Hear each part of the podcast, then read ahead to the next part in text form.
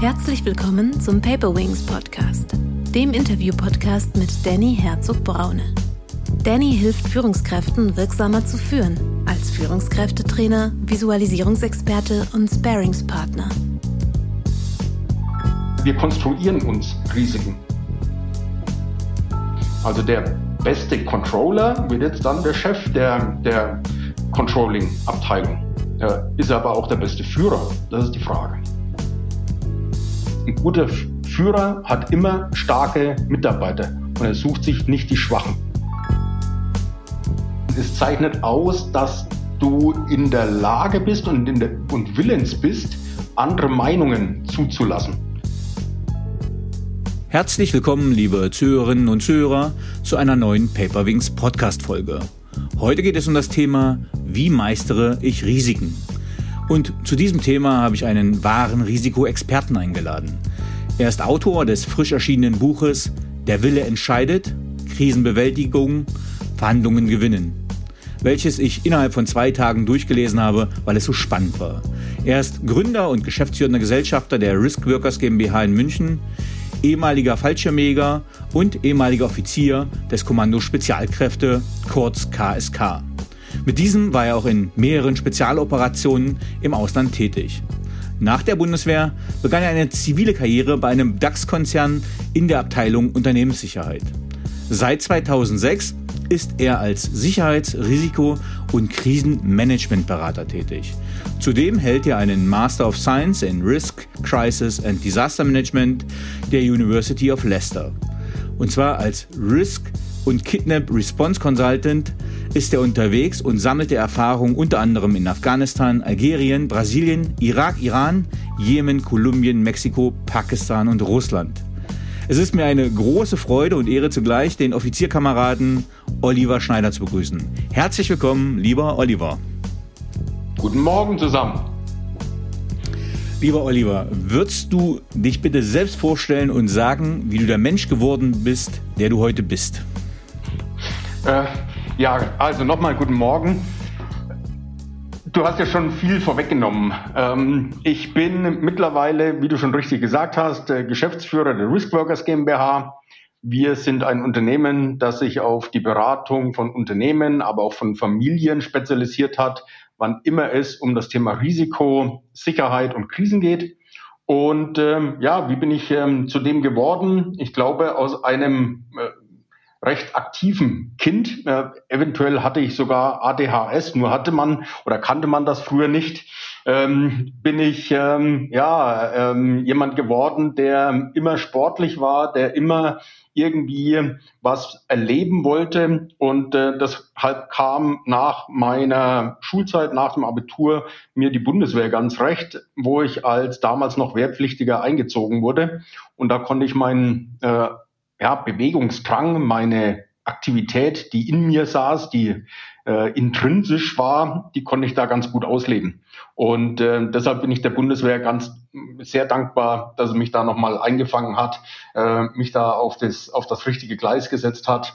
Und ähm, ja, ich bin äh, wirklich sehr, sehr dankbar, das gemacht zu haben, was ich damals eben gemacht habe alles zu seiner Zeit. Und ich glaube, dieser Mix aus einem aktiven jungen Burschen ähm, in Verbindung mit der Bundeswehr, mit einem intrinsischen Willen, etwas zu erleben und äh, etwas zu, zu leisten, bin ich der geworden, der, bin, der ich jetzt eben bin. Ähm, was ich spannend finde, wir haben ja an sich viele Parallelen, das ist mir in der Recherche auch aufgefallen, äh, abgesehen davon, dass ich Wahlfranke bin und du gebürtiger Franke und jetzt in München bist. Ähm, mhm. äh, ich war auch Grundwehrdienstleister, habe also quasi auch als Grundwehrdienstleister meine Laufbahn begonnen, hat eine Offizierlaufbahn gewechselt. Wir haben beide den Einzelkämpferlehrgang absolviert und du hast es auch in deinem Buch schön beschrieben. Du hast gedacht, das sind eigentlich schon deine Leistungsgrenzen. Ähm, ich habe gesagt, okay, äh, war für mich eine, eine tolle Erfahrung der Einzelkämpferlehrgang, aber meine Leidensfähigkeit war dann auch ausgeschöpft und äh, äh, ich war damit zufrieden. Du hast gesagt, du hast den Frill weitergesucht ähm, und tatsächlich als falsche Mega-Offizier ist man schon ordentlich gefordert. Aber wie macht man den Schritt dann zum KSK? Was motiviert einen quasi noch weiter seine Grenzen ja, zu überreizen, weiterzugehen, Höllenwochen zu durchstehen? Was hat dich da angetrieben? Ja, das war so eine, so eine innere Stimme, die gesagt hat, Mensch, jetzt gibt's da ähm, eine Einheit, äh, die werden aufgebaut gerade, die sind ganz frisch am Entstehen und da willst du dabei sein. Also es war auch da wieder diese Lust am Abenteuer, die Lust, etwas Neues zu erleben und äh, der, der Wille, ja, dabei zu sein. Und da war es mir relativ äh, egal, wie hart das werden könnte, denn das wusste ich nicht.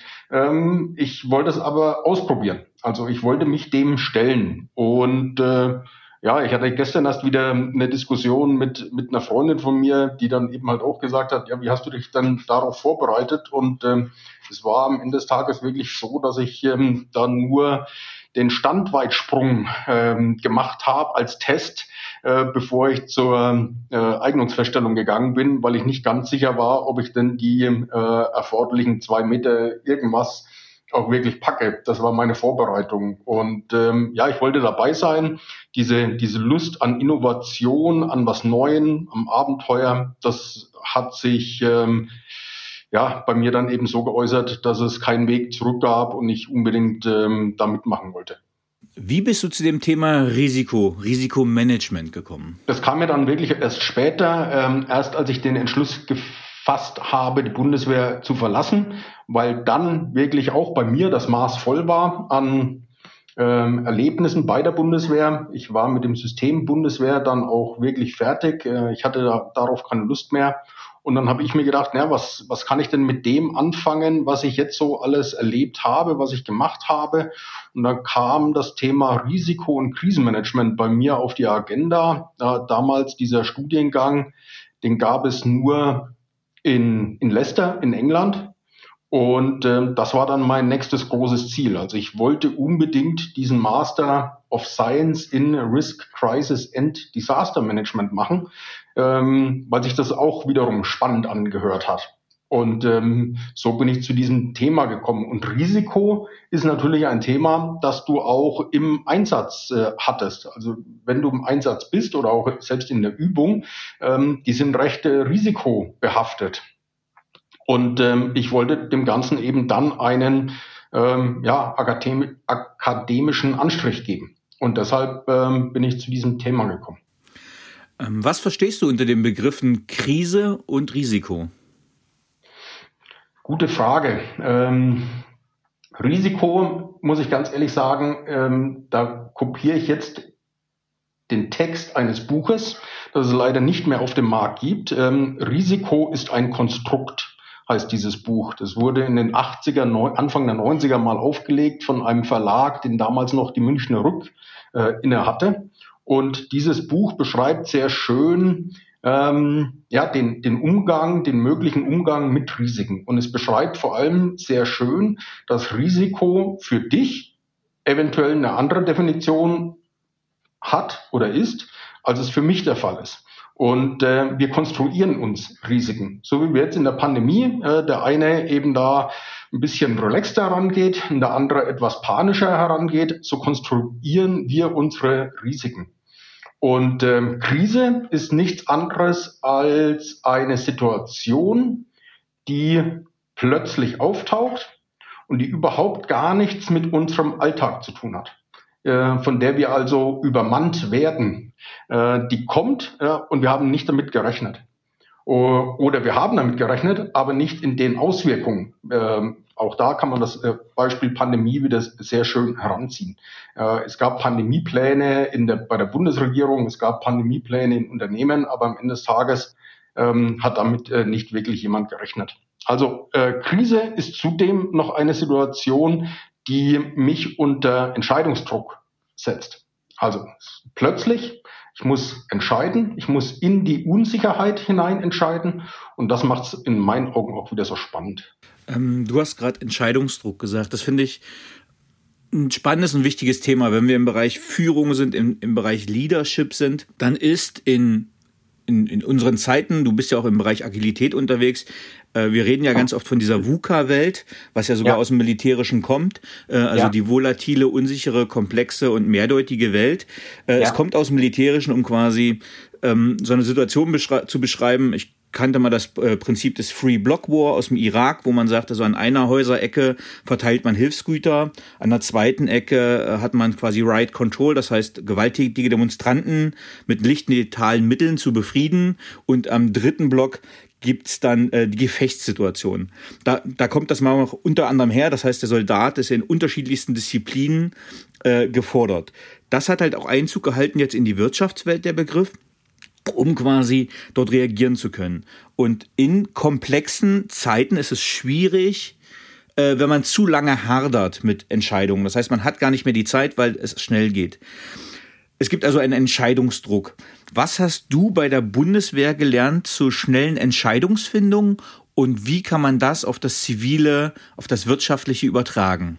Also ein Punkt hast du ja schon vorweggenommen, dieses VUCA-Prinzip, ähm, wenn wir das äh, übersetzen ins, ins Deutsche hinein, dann ist es der Führungsvorgang, dann ist es der Führungsprozess, der militärische Führungsprozess und der ist definitiv äh, nicht nur im Zivilen anwendbar, sondern er wird ja schon seit, seit langer Zeit auch im Zivilen gelehrt. Nur ist er in meinen Augen so ein bisschen verschüttet äh, gegangen. Und ähm, wenn ich diesen Führungsprozess im Hinterkopf habe, dann ähm, bewirkt das vielerlei. Zum einen bewirkt es, dass ich mit einer Situation, mit einer, mit einem Problem entsprechend ähm, ja, getaktet umgehen kann. Und zum anderen, weil ich weiß, wie ich ähm, äh, zur Problemlösung komme, wie ich zu einer Entscheidung komme, werde ich dadurch eben auch agil. Sprich, ich werde flexibel, ich werde schnell. Und äh, somit ist für, für mich und auch für meine äh, Kollegen, die wir jetzt einen, einen, ja, ein Seminar erarbeitet haben für Führungskräfte, wo es um das Thema agile Führung geht, ähm, ist dieser Führungsprozess im Mittelpunkt äh, ausschlaggebend, um äh, ein gewisses Maß an Agilität äh, zu erzielen und dabei vor allem die Problemlösungskompetenz in den Mittelpunkt zu, zu stellen. Ähm, also wir, wir reden ja wahrscheinlich, also die Übertragung ist ja der, dieses Führungskreislaufs, Führungsprozess ist ja der PDCA-Zyklus. Was glaubst du, wie viele kennen das überhaupt im wirtschaftlichen Bereich? Wie oft ist dir das begegnet, dass wirtschaftliche Führer dieses Modell kennen und auch anwenden? Ganz, ganz selten. Ähm, meistens diejenigen, die aus einer aus dem staatlichen Umfeld kommen, wie zum Beispiel Polizei oder äh, Feuerwehr oder, oder Militär, denn all diejenigen äh, kennen diesen Führungszyklus und ähm, alle anderen kaum noch oder nicht. Und für uns ist immer zu Beginn unseres Seminars stellen wir immer die Frage, wie sieht der Führungsprozess in Ihrem Unternehmen aus? Und wenn du diese Frage stellst und du hast da zehn Teilnehmer sitzen, dann wirst du zehn Antworten bekommen. Äh, es wird sehr oft in der heutigen Zeit mit Attributen gearbeitet im Bereich der Führung. Also der muss äh, empathisch sein und äh, das Ganze muss äh, divers sein und ähm, alle, alles schön und richtig. Aber es hilft mir nicht, wenn ich im Unternehmen kein einheitliches Verständnis davon habe, was überhaupt Führung ist und wie der Führungsvorgang ausschaut. Weil wenn ich das nicht habe, kann ich nie im Sinne der übergeordneten Führung, also im Sinne des Management, entsprechend agieren. Und es ist, es ist alles keine Rocket Science, aber wir sehen, dass da ganz viel Wissen entweder nicht vorhanden ist oder eben in den letzten Jahren verschüttet wurde. Das würde mich direkt zur nächsten Frage bringen. Also, weil was ich erlebe, für mich ist agile Führung ähm, ein Reifegrad, wo ich sage, das ist eigentlich schon fast die höchste mhm. Stufe der Führung. Denn das, was du sagst, das andere sind eigentlich schon für mich Grundlagen, also die Führungsprozesse. Denn agiles Management kommt ja zu tragen in wirklich sehr komplexen Situationen. Mhm. Aber ähm, keine Ahnung, der Harvard Business Manager bringt halt ein Sonderheft raus äh, und alle meinen, okay, ich fange jetzt damit mhm. an, mit agilem Management, um das zu beherrschen. Mhm. Aber die Grundlagen der Führung, mhm. die sind noch gar nicht verinnerlicht mhm. und das so wachsen die Leute gerade auf. Wie ist da deine Erfahrung? Nimmst du das auch so wahr? Ja, absolut. Und ähm, gerade junge Führungskräfte, die werden dann auf zwei Tagesseminare äh, geschickt. Äh, da sitzen die in irgendwelchen Konferenzräumen und bemalen da irgendwelche irgendwelche Slides. Äh, ich will das ja gar nicht sch schlecht reden. Ähm, das ist ja auch wirklich ganz nett. Aber wie, genau wie du sagst, die Grundlage ist noch gar nicht da. Das Verständnis von Führung. Was ist Führung? Was ist, wie sieht der Führungsprozess aus? Und ähm, mit in welchen Bestandteilen muss ich diesen Führungsprozess eben durchackern und durchgehen, um entsprechende äh, Entscheidungen, die äh, möglichst gut sind, die adäquat sind, ähm, äh, zu ja, äh, äh, ab, abzurufen. Und dieses Verständnis bei, bei jungen Führungskräften ist überhaupt nicht vorhanden weil wir auch die, weil wir auch sehen, dass junge Führungskräfte nicht so wirklich ausgewählt werden aufgrund ihrer Führungsfähigkeit, sondern sie werden ausgewählt, weil sie möglicherweise in ihrem Fachbereich besonders gut sind. Also der beste Controller wird jetzt dann der Chef der, der Controlling-Abteilung. Ist aber auch der beste Führer? Das ist die Frage. Ja, da habe ich auch gerade eine spannende Diskussion verfolgt, wo ich äh, gefragt wurde, ähm, was ist, wenn man zum Beispiel ähm, disziplinarische Führung und fachliche Führung trennt. Weil ich genau das oft erlebe, das ist ja das Peter-Prinzip, also du hast einen hervorragenden Sachbearbeiter, eine hervorragende Fachkompetenz, aber du machst jetzt jemanden, der, ich nehme mal einen Programmierer, einen sehr guten Programmierer ja. und den machst du jetzt zum Teamleiter Entwicklung Pro Programmierung. Ja. Aber die Attribute für eine Führungskraft bringt er gar nicht mit. Was sind deiner Meinung nach Attribute und Werte, die eine gute Führungskraft haben muss? Das ist auch etwas, was ich erst spät gelernt habe. Also das sind in meinen Augen schon Attribute wie äh, Empathie, äh, wie Integrationsfähigkeit, wie die Fähigkeit, und das ist in meinen Augen mit das Wichtigste, sich selber zurückzunehmen und starke Persönlichkeiten zuzulassen.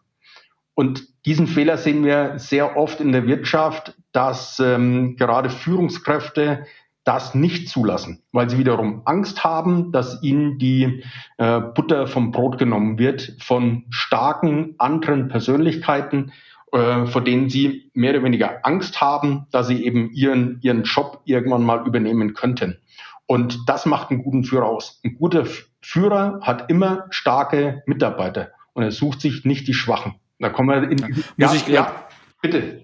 Ja, muss ich gerade an Barack Obama denken, weil der damals, als er seinen Stab zusammengestellt hat, quasi seine größte Rivalin mit Hillary Clinton ja. als äh, Außenministerin herangezogen hat und einfach ein Team gebildet hat mit ähm, ja, exzellenten Leuten, ja. die vorher Konkurrenten waren, aber damit einfach ein mega starkes Team aufgebaut hat.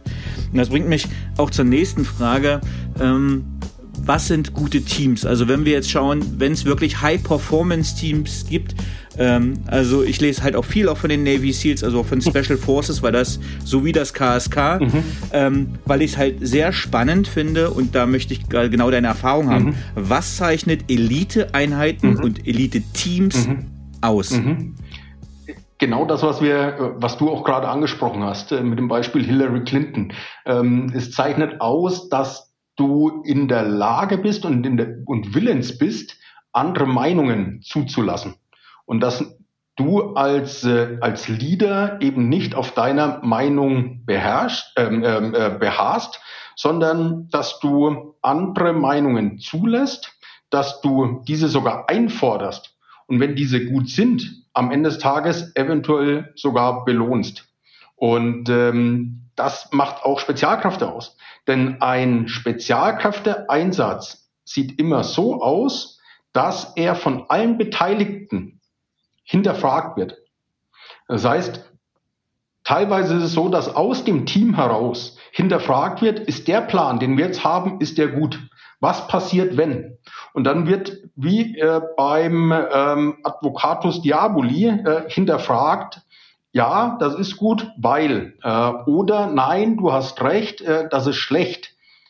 Wenn dann der Plan von allen abgesegnet wurde, holt man sich ein anderes Spezialkräfteteam rein und lässt durch die nochmal den Plan hinterfragen.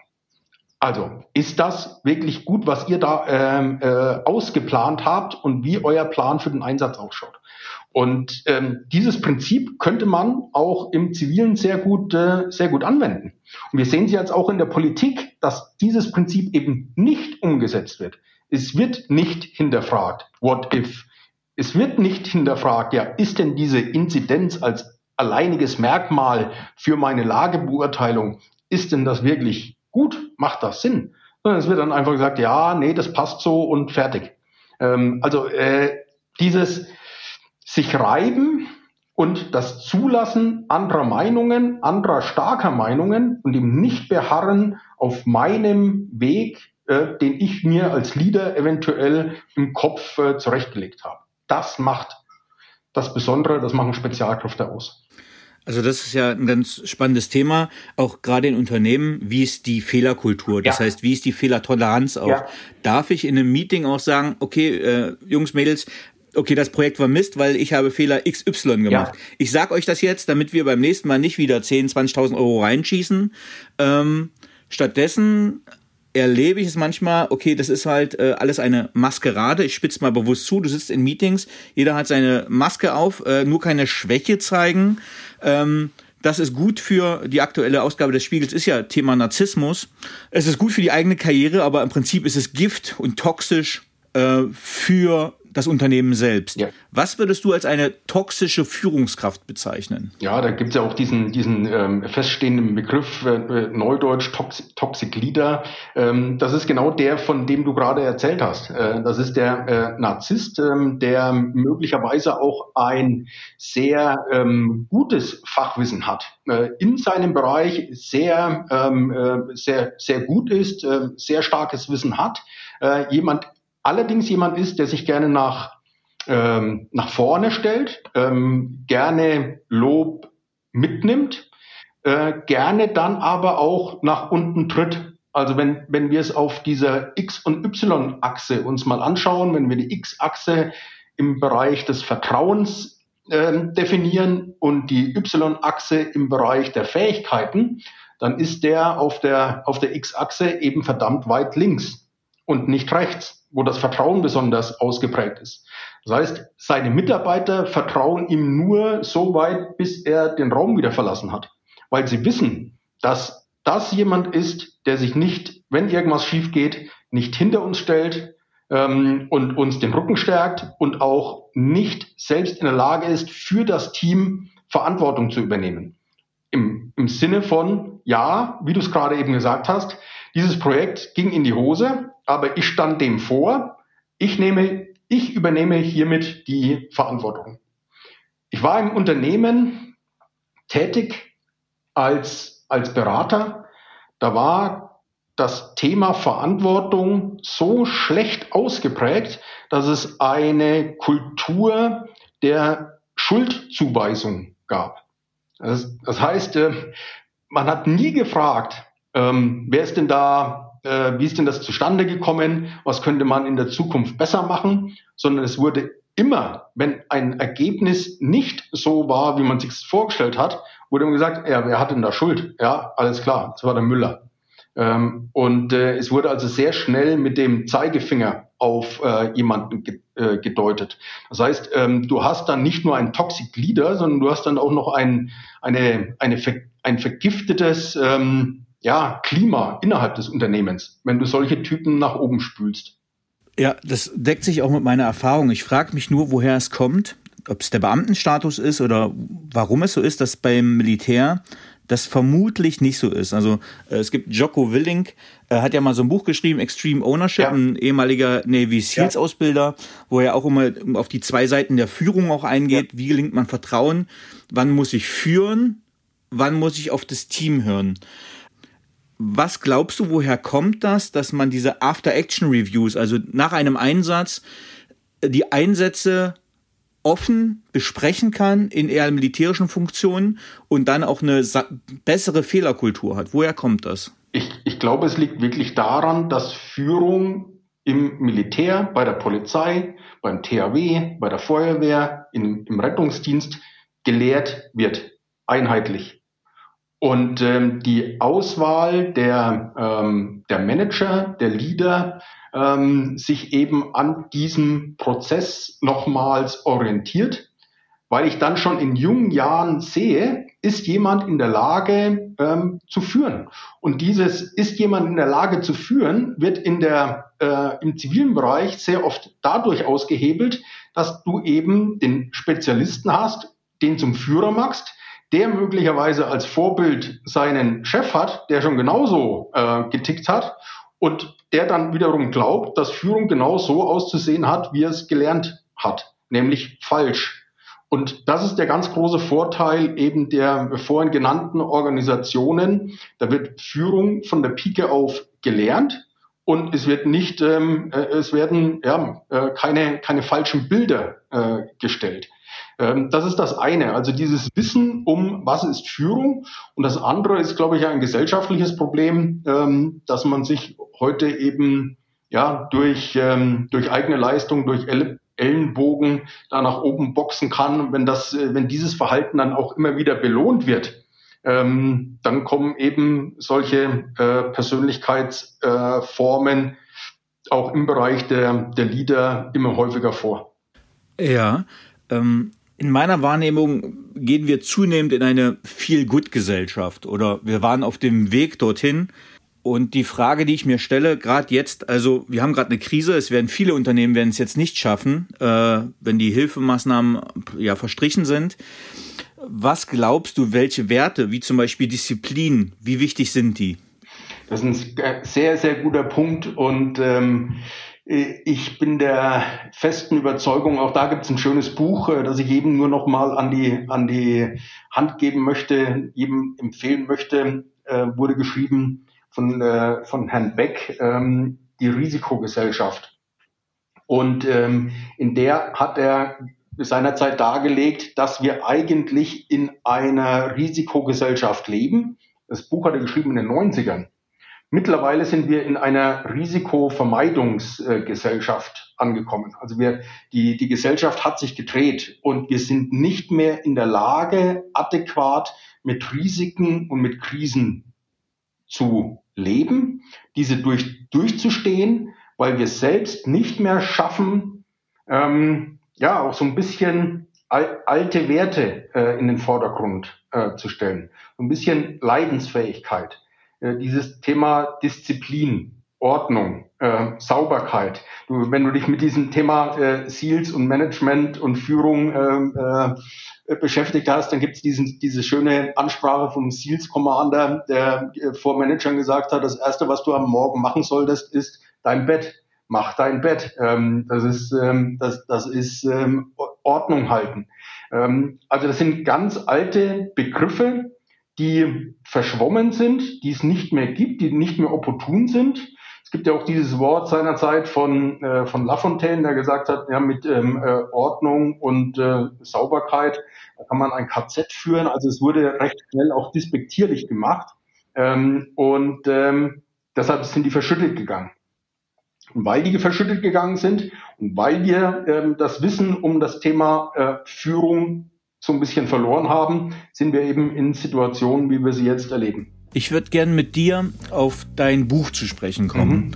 Mhm. Das Buch Der Wille entscheidet, Krisen bewältigen, Verhandlungen gewinnen, handelt hauptsächlich davon, wie du äh, ein Management-Team einer Reederei begleitest bei einer Geiselnahme. Mhm. Äh, und zwar eine Geiselnahme ist ja eine wahre Krisensituation. Mhm. Vielleicht kannst du mit eigenen Worten beschreiben, worum geht es in dem Buch und was hast du erlebt und was für Lehren vermittelst du in diesem Buch? Mhm. Also das Buch ist ähm, ja so ein bisschen zweigliedrig aufgebaut. Ähm, ich habe, äh, wie du es richtig sagst, äh, diese Situation einer, einer Reederei in den, in den Mittelpunkt gestellt, ähm, wo es darum geht, eine Geiselnahme, eine Entführung äh, zu managen und dieser Reederei zu helfen, aus dieser Situation wieder rauszukommen von der ersten, ja, von dem, von dem Setup des Krisenstabs bis hin zur äh, Lösegeldübergabe und der, der Rückführung der, der, der Geiseln. Und ähm, in diesem, in diesem äh, oder auf diesem Zeitstrahl habe ich eben immer wieder diese Sprengsel reingearbeitet ähm, mit Erfahrungen, die ich bei der Bundeswehr gemacht habe, die ich teilweise im Einsatz gemacht habe, äh, weil man das sehr gut äh, spiegeln kann ähm, wie eben, du kennst es als ehemaliger Soldat, wie ist die Lage? Ja? Die, die, erste, die erste Frage morgens, wie ist die Lage, ähm, heißt nichts anderes als, ich muss wissen oder ich muss zumindest versuchen, mir ein, ein Lagebild zu verschaffen. Und aufbauen auf diesem Lagebild nach der Bewertung etc. Ähm, geht es eben dann durch die Krise. Und wenn ich da entsprechend ähm, ähm, stückchenweise arbeite, dann kann ich mich da entlang hangeln. Das Thema Verhandeln kommt dann rein, weil ich unter anderem auch seinerzeit im Kosovo mit äh, serbischen Milizionären, mit UCK, äh, mit der regulären Armee verhandelt habe und weil ich das auch gelernt habe. Ich habe Verhandeln, gerade mit Geiselnehmern, nicht gelernt bei der Bundeswehr. Ich habe das im, im Zuge meiner, meiner Ausbildung gelernt, meine, meiner, meiner beruflichen Tätigkeit. Und da gibt es dieses äh, FBI-Prinzip, das du vielleicht schon mal gehört hast. Äh, wie setze ich ein entsprechendes Verhandlungsteam zusammen, damit ich einen guten Verhandlungserfolg ähm, äh, erzielen kann? Und das sind so die Sequenzen, die ich erzähle. Und äh, so baut sich eben diese Geschichte in dem Buch auf. Ähm, was unterscheidet terroristische oder kriminelle äh, Verhandler zu zivilen wirtschaftlichen? Äh, kriminelle und äh, wirtschaftliche, würde ich mal sagen, überhaupt gar nicht. Denn sie wollen den besten Deal haben, ähm, den besten Deal für sich selbst. Bei Terroristen sieht es ein bisschen anders aus, weil die wollen nicht unbedingt einen Deal im Sinne von Geld gegen Ware, sondern die wollen eine Message transportieren. Äh, Terrorismus, auch da ähm, äh, ein, ein, ein wichtiges Buch. Terrorismus ist Krisenkommunikation, beziehungsweise Terrorismus ist Kommunikation. Ähm, mit terroristischen Akten will ich äh, als Terrorist kommunizieren. Ich will der Gegenpartei sagen, dass ich in der Lage bin, dies und jenes zu machen und ähm, dadurch erziele ich ähm, äh, Forderungen. Ähm, der Kriminelle hingegen, der hat äh, Geiseln in diesem Fall und dafür will er Geld und er will möglichst viel Geld dafür. Und auf der anderen Seite ist eben der, der Owner der Geisel, wenn wir dieses Bild äh, nehmen, der möchte wenig zahlen. Er möchte aber vor allem die Gesundheit der, der Geiseln erhalten. Äh, es sind also so ein paar divergierende Interessen, die man dann zusammenbringen muss.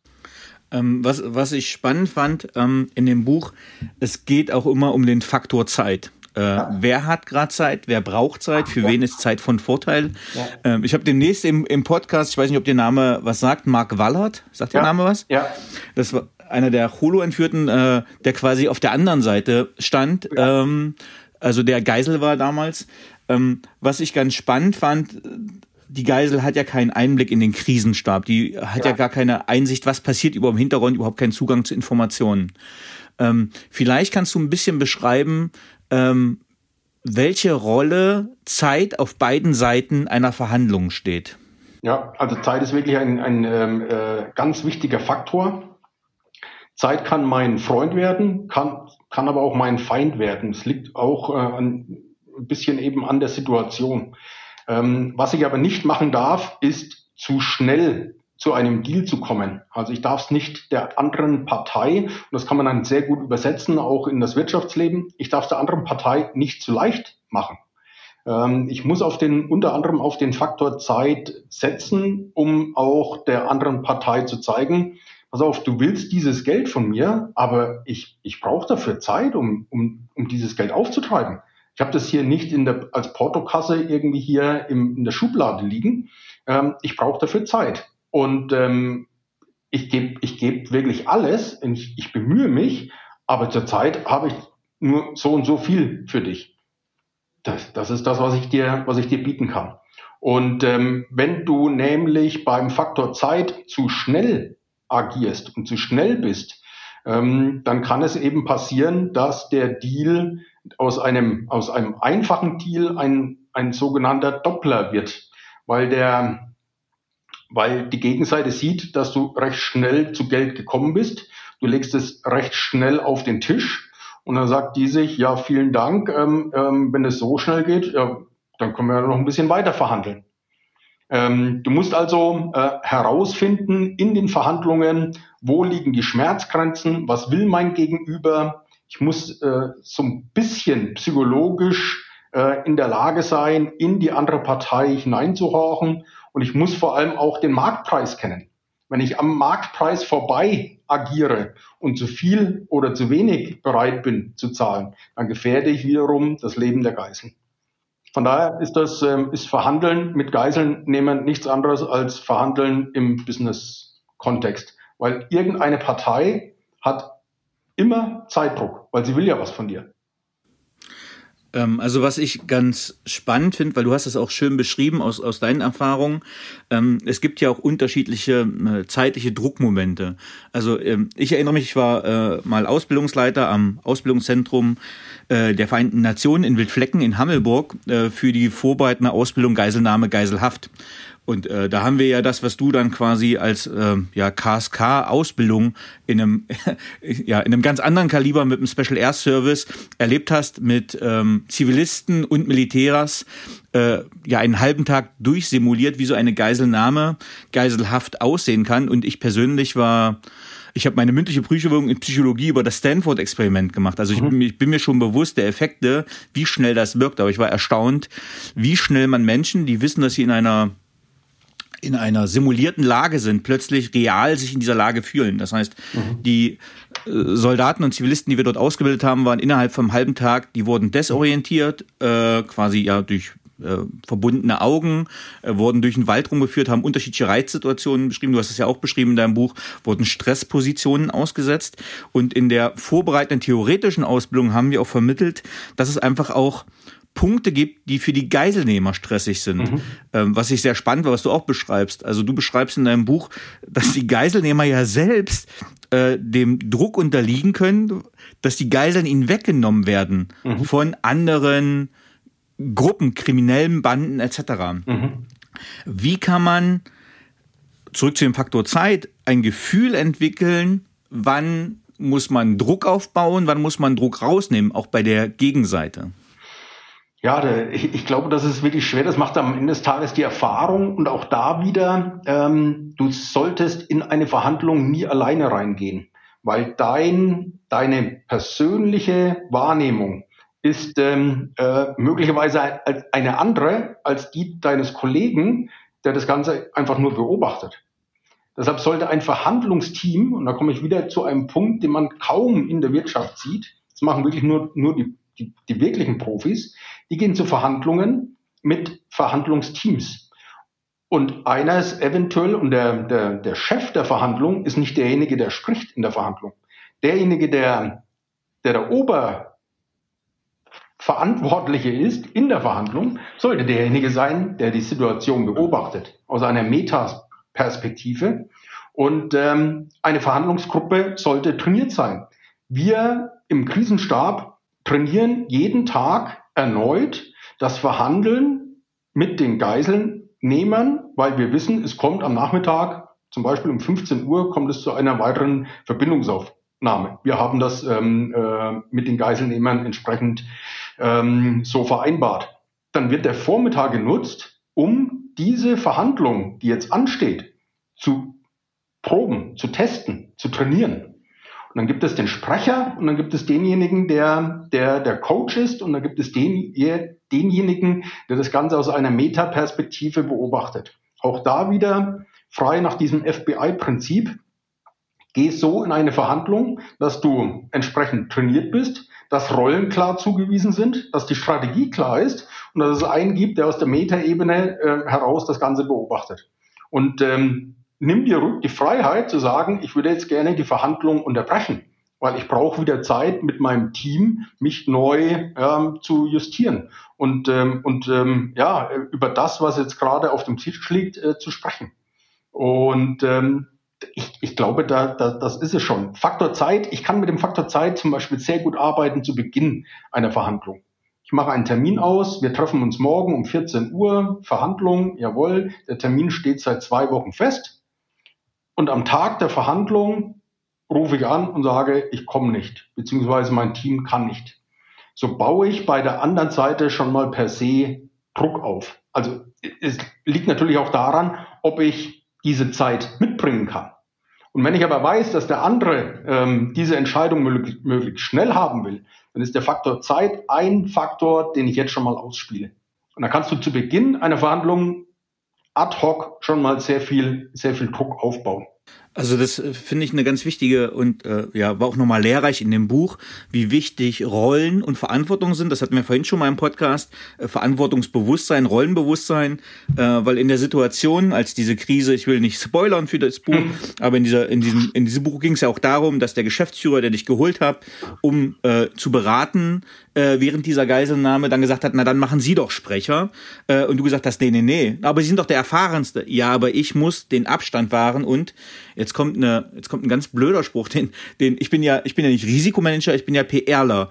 Äh, wie, was, wie machst du das mit PRlern? Äh, halte sie wie Pilze, ne? Äh, halte sie im Dunkeln und fütter sie mit ähm, sch, sch, Punkt, Punkt, Punkt. Mhm. Äh, das heißt, ein der Sprecher, die Entkopplung von maximaler Transparenz, dass ja. ein Sprecher gar nicht alles wissen soll, alles ja. wissen kann, damit er dann genau als Sprecher funktioniert und er nicht diesem Druck ausgesetzt ist, weil das beschreibst du ja auch ganz schön in dem Buch, wie, wie euer Sprecher äh, dann mit einer Ausnahmesituation konfrontiert wird, ja. die ihn aus der Fassung bringt und damit nicht mehr klar bei Verstand, nicht mehr klar seiner Herrscher, seiner Gefühle ist, wie man das trennen kann. Und auch ergänzend dazu noch äh, der Geschäftsführer, der gern diese Rolle übernehmen will, aber ja eigentlich das operative Geschäft seiner Firma führen sollte.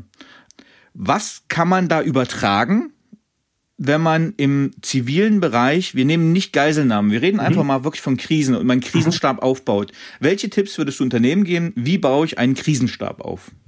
Ähm, also der Krisenstab sollte interdisziplinär aufgestellt sein. Es sollten unterschiedliche Rollen im Krisenstab äh, zugewiesen sein und diese auch entsprechend besetzt worden sein.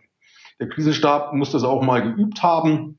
Äh, er soll das regelmäßig üben ähm, weil ja auch da äh, keine Krise ist wie die andere und ähm, das muss einfach äh, ins äh, so ein bisschen ins äh, ja, in, in, ins Blut übergehen, wie ich in einer Krise zu agieren habe. Also diese, diese Zusammensetzung ist eine besondere Aufbauorganisation, das ist relativ schnell und einfach gemacht. Wichtiger ist das Agieren der unterschiedlichen Personen und ähm, Persönlichkeiten in der Krise. Und dafür brauchen sie eben ein gemeinsames Verständnis davon, was Führen in der Krise heißt.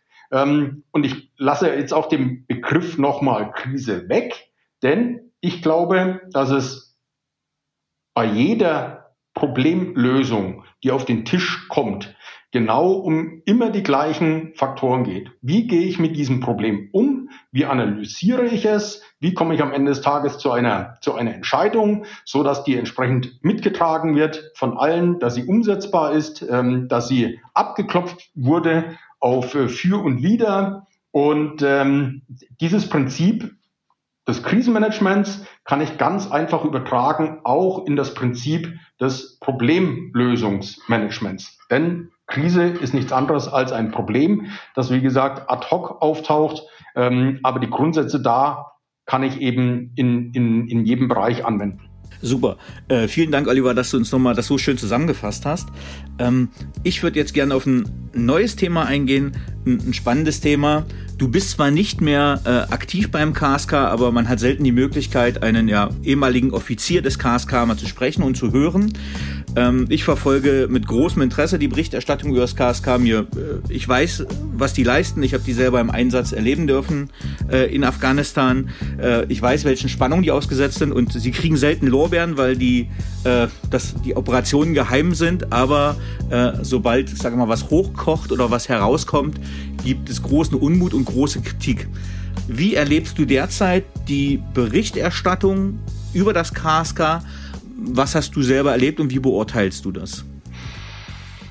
Ich erlebe diese Berichterstattung als sehr einseitig, als voreingenommen und ich erlebe sie so, dass äh, einzelne Journalisten ohne nachzufragen das, was der eine geschrieben hat, einfach übernehmen, kopieren und äh, nochmals neu verpacken. Ähm, ich erlebe zudem eine politische, aber auch militärische Führung, die vollends versagt im Umgang äh, mit äh, dieser vermeintlichen Krise des KSK. Äh, ich erlebe politische Führung, militärische Führung, die sich eben nicht verantwortungsvoll hinter äh, die Angehörigen des KSK stellt. Äh, sondern ja, die, die auch da wieder äh, auf Schuldzuweisung ähm, ausgelegt ist. Und äh, das, das zeigt mir, dass es richtig war, die Bundeswehr zu verlassen. Denn am Ende des Tages musst du dich dann als Soldat ja immer wieder fragen, wem diene ich, für wen mache ich das? Und äh, diese Frage könnte ich nie und nimmer mehr für mich positiv äh, beantworten. Okay, äh, jetzt enden wir da so ein bisschen defizitistisch und ich leite aber direkt dann über in den persönlichen Fragenteil. Ähm, vielleicht passt es sogar ganz gut dazu. Auf welchen Fehler hättest du in deiner beruflichen Laufbahn gern verzichtet? Das ist wirklich schwer, weil ich die Frage habe ich ja vorhin schon mal von dir bekommen in schriftlicher Form, um mich vorzubereiten. Und ganz ehrlich, so den ganz großen Fehler, ähm, den, den, äh, den sehe ich nicht. Ich würde, also es, es, gibt bei mir keinen Punkt, wo ich sage, Mensch, hättest du doch äh, dies oder jenes gemacht. So ticke ich leider auch als Persönlichkeit nicht, weil äh, dieser Blick in den Rückspiegel, der ist zwar oftmals ganz nett, aber ich bin dann doch jemand, äh, der lieber nach, nach vorne blickt. Ähm, von daher muss ich diese Frage leider ähm, so beantworten, dass ich sage, ich, ich sehe da keinen ganz großen Fehler oder etwas, wo ich sage, das hätte ich hier mal ganz anders machen sollen. Okay, sehr schön. Ähm, auf welche berufliche Leistung bist du besonders stolz? Stolz ist ja auch immer so ein großes Wort. Äh, ich habe mir da auch mal in der Vergangenheit so ein paar Punkte zurechtgelegt. Es sind äh, zwei Punkte bei der Bundeswehr. Ähm, A, ich habe seinerzeit als junger Leutnant mal den Infanteriewettkampf des deutschen Heeres gewonnen. Ähm, ich war beim KSK. Ich habe erfolgreich mein, mein Studium in England be äh, beendet und ähm, ich habe ein eigenes Unternehmen gegründet. Ähm, das sind so die Punkte, auf die ich äh, relativ stolz bin. Welche Fähigkeit bzw. Fertigkeit möchtest du gerne haben, die du noch nicht hast? Ich wäre gerne Zeitreisender. Ich würde gerne in die Vergangenheit reisen und aber auch in die Zukunft, äh, auch da als Beobachter äh, mir die Vergangenheit anschauen, einzelne ähm, Tage, einzelne ähm, Epochen anschauen ähm, sowohl in der Vergangenheit als auch in der Zukunft. Also wenn das mal irgendwie möglich werden sollte, dann würde ich da sofort zuschlagen. Sehr schön. Welches Buch hat dich am meisten geprägt bzw. dein Leben beeinflusst? Das ist auch ein großes Wort, ähm, aber die, die ich vorhin auch schon zweimal genannt habe. Ähm, die Risikogesellschaft von Beck ähm, und Risiko ist ein Konstrukt, ähm, weil es eben zwei oder dieses Thema Risiko, für das ich mich per se und schon seit Jahrzehnten erinnere, ähm, gut ähm, zusammenfasst und gut ähm, äh, letztendlich auf den Punkt bringt. Wer waren die drei Menschen, die den größten Einfluss auf deine berufliche Entwicklung hatten? Das ist auch gut. Ich habe immer all das nicht gemacht, was meine Eltern von mir wollten. Äh, die wollten, dass ich nicht bei der Bundeswehr lande. Äh, die wollten, äh, dass ich möglichst schnell in einem Unternehmen da im Bereich ähm, BWL unterwegs bin. Das äh, habe ich alles nicht gemacht. Ähm, wer hatte den größten Einfluss? Ich würde sagen, da gab es vielleicht nur ein oder zwei Menschen, die waren beide bei der, auch da beide bei der Bundeswehr, ähm, waren zwei gestandene Offiziere, ähm, die mich äh, äh, ja im, im Bereich gerade ihrer Empathie abgeholt haben etwas, was ich erst äh, lernen musste, was ich äh, so nicht wirklich mitgebracht habe. Ähm, und bei denen habe ich es äh, dann gesehen, dass das, dass man als guter militärischer Führer auch empathisch sein kann. Was möchtest du am Ende deines Lebens von dir sagen können, erreicht zu haben? Er hat ein bisschen was gesehen und ein bisschen was erlebt. Hast du ein Lebensmotto und wenn ja, wie lautet es? Ich halte da so ein bisschen mit Monaco-Franse. Ein bisschen was geht immer. Ähm, und das, das passt wirklich immer ganz, immer ganz gut in jedem, in jedem Bereich. Oliver, vielen, vielen lieben Dank, dass du uns einen Einblick gegeben hast äh, in Krisenmanagement, in Risikomanagement, in wie führe ich Verhandlungen. Und wer gerne mehr wissen möchte ähm, über wie führe ich Verhandlungen mit Geiselnehmern oder wie baue ich einen Krisenstab auf, äh, der ja, greife gerne beherzt zu dem Buch zu, Der Wille entscheidet. Äh, ich glaube, es geht auch bald in oder ist schon in der zweiten Auflage, weil es schnell vergriffen war. Vielen lieben Dank, Oliver. Danny, äh, herzlichen Dank, hat Spaß gemacht und äh, gerne wieder. Ciao. Tschüss. So, liebe Zuhörerinnen und Zuhörer, ich hoffe, Ihnen hat dieser Podcast gefallen. Wenn er Ihnen gefallen hat, hinterlassen Sie gerne ein Abo, eine positive Bewertung und empfehlen Sie diesen Podcast weiter. Bleiben Sie gesund. Mit besten Grüßen, Ihr Danny Herzog Braune.